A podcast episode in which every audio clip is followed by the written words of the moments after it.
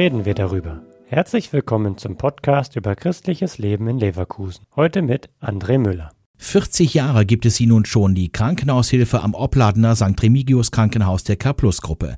40 Jahre also ehrenamtlicher Dienst zum Wohl der Patientinnen und Patienten. Grüne Dame nennen sie sich und eine davon ist Christel Stankovic. Sie ist seit 14 Jahren dabei. Mein Ziel ist eigentlich immer, den Patienten mit einem Lächeln zu verabschieden und auch von dem ein Lächeln zu kriegen. Also äh, positiv auf ihn einzuwirken dass er also uns äh, doch auch ein Lächeln schenkt. Und das gelingt durch Kleinigkeiten. Mal eine Zeitung, ein Buch, Knabbereien oder Hygieneartikel besorgen, in die Kapelle begleiten oder einfach da sein, beschreibt Heinrich Streibon die Arbeit.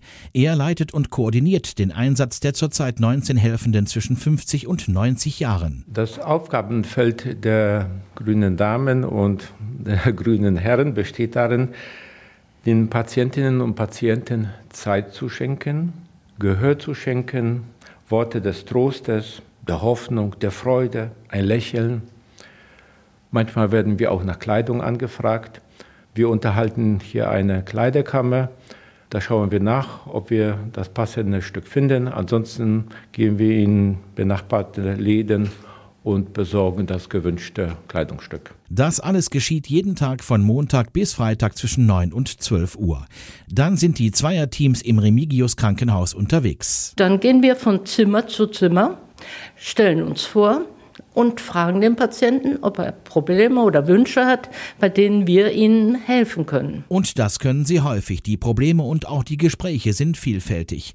Oftmals sind die Patientinnen und Patienten ganz alleine, haben keine Angehörigen mehr oder sie sind einsam und verzweifelt, berichtet Christel Stankovic. Eine Sache habe ich immer noch im Kopf. Und zwar hatten wir eine Patientin, deren Beine amputiert wurden und die also ganz verzweifelt war und äh, ja, äh, sie wollte eigentlich auch nicht mehr leben und so weiter. Und ähm, wir haben uns lange unterhalten und dann fiel mir ein, oh, wir haben ja jetzt eigentlich die äh, Olympiade, die für, für die äh, Behinderten.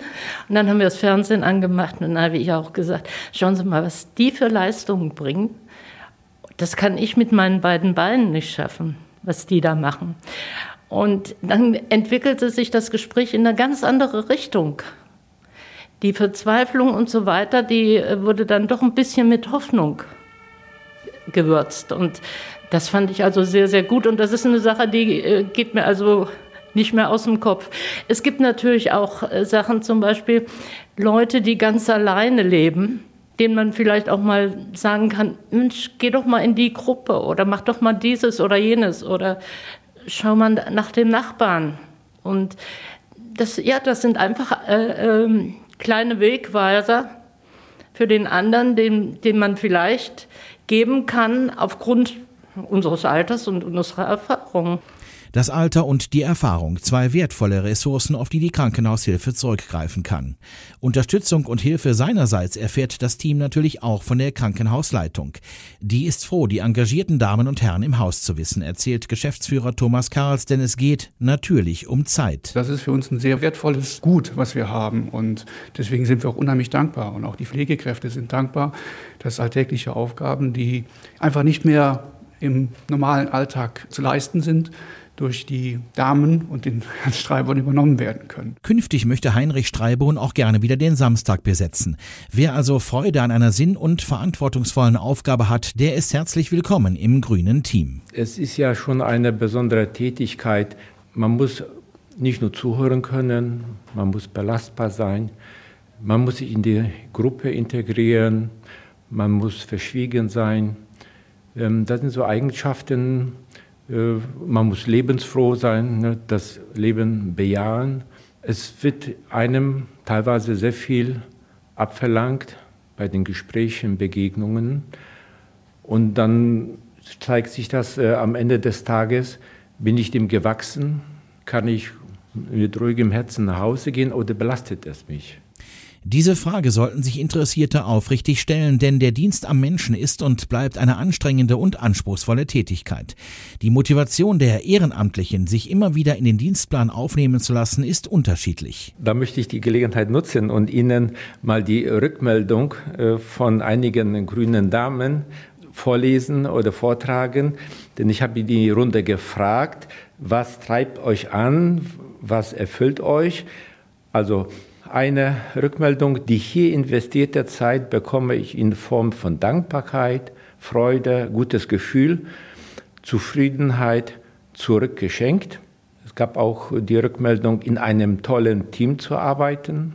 Wenn Traurigkeit in ein Lächeln verwandelt wird, mir ist im Leben viel Gutes widerfahren, darum möchte ich meine Dankbarkeit durch meinen Dienst bei der Krankenhaushilfe den Patientinnen und Patienten zurückschenken. Und da finde ich mich auch bei diesen Rückmeldungen, wie auch die anderen Mitwirkenden. Das ist unser Elixier, unsere Freude, unsere Kraft. Die Krankenhaushilfe, eine in der Tat also christliche Aufgabe im Rahmen des kirchlichen Klinikverbundes K+. Als kürzlich auf das 40-jährige Jubiläum der Krankenhaushilfe zusammen mit der Klinikleitung angestoßen wurde, da war die Freude groß. Aber das Erzbistum Köln und auch die Krankenhauslandschaft sind im Wandel.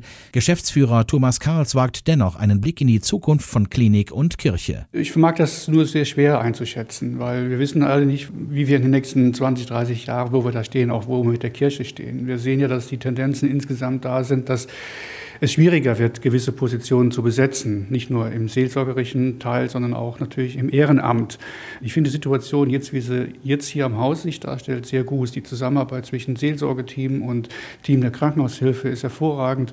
Und äh, dort wird, ist eine gegenseitige äh, ja, Wertschätzung festzustellen und die dann natürlich dann auch sehr gut an die Patienten oder auch an die Mitarbeitenden äh, transportiert werden kann. Das ist also wirklich sehr schön und ich würde mir wünschen, dass das auch die nächsten Jahrzehnte so fortgesetzt werden kann. Gleichwohl bin ich Realist genug und weiß auch, dass wir mit großen Veränderungen zu kämpfen haben unabhängig davon Veränderungen innerhalb der Krankenhauswelt, die eintreten wird, wobei wir hoffen, dass wir den Standort äh, im Leverkusen-Obladen auch weiterhin erhalten können. Dort sind wir guter Hoffnung, dass es auch so kommt in der, mit der Krankenhausplanung jetzt, ähm, aber auch Richtung Kirche, dass auch die Kirche uns genügend Mitarbeitende zur Verfügung stellen kann, dass halt dass die, die seelsorgerische Betreuung, wie sie sich jetzt mit dem Team darstellt, auch weiter fortgeführt werden kann und auch natürlich dann auch wir genügend Ehrenamtliche zur Verfügung haben, damit auch das äh, Team der Krankenhaushilfe die wertvolle Arbeit ähm, mit und an den Patienten weiter durchführen kann. Und äh, das ist für uns ein, und gerade für ein christliches Haus ein sehr